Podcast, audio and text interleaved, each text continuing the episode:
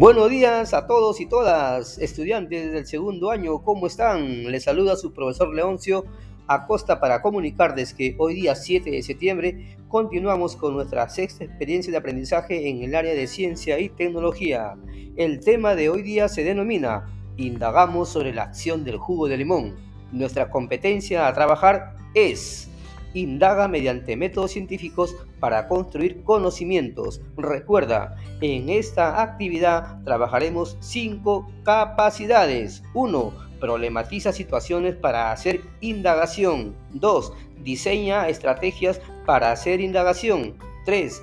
Genera y registra datos e información. 4. Analiza datos e información. Y 5. Evalúa y comunica el proceso y resultados de tu indagación.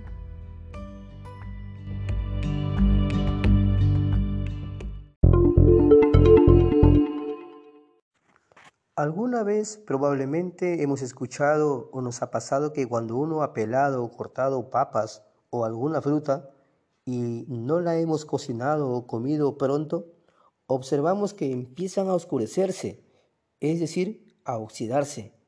Esto es motivo de preocupación en los hogares, pues se termina desechando alimentos. Un estudiante del segundo año ha escuchado que si se añaden gotas de limón a la zona expuesta del alimento, demora el proceso de oscurecimiento. Bien, esta es una situación problemática y frente a esta situación nos planteamos una pregunta de indagación. Y esta pregunta podría ser, ¿Cómo influye el uso del jugo de limón en la aparición de áreas oscuras de la manzana? Asimismo, frente a este planteamiento de esta pregunta, hay una respuesta y que en el proceso de indagación se denomina planteamiento de la hipótesis. Y una posible hipótesis puede ser, si el área cortada de una fruta entra en contacto con el oxígeno del ambiente, entonces ésta se oscurecerá.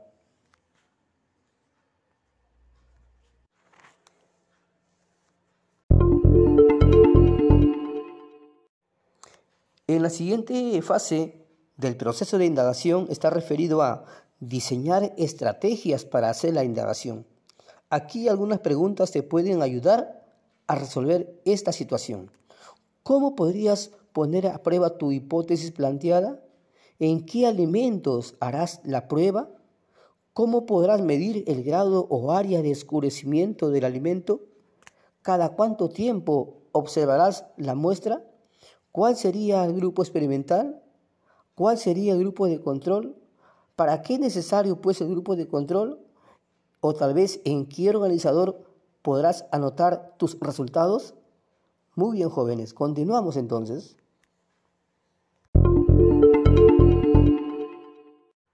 En la tercera etapa del método indagatorio está referido a genera y registra datos e información. En esta fase tendrás en cuenta los materiales, los medios, los procedimientos, el tiempo a utilizar en dicho experimento.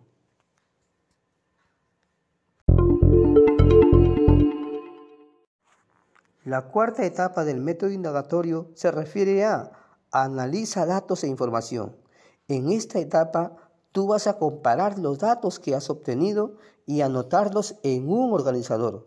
Escribirás tu interpretación de los resultados y harás una comparación con tu hipótesis planteada.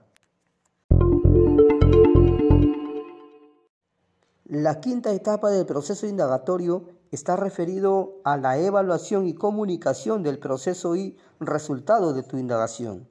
En esta etapa reflexionarás sobre tus resultados, si tus procedimientos han validado la hipótesis y luego harás las recomendaciones sobre los alimentos antioxidantes y tenlos en cuenta para tu cartilla. No olvides, la evidencia de hoy día será presentación de tu informe de indagación. Muchas gracias.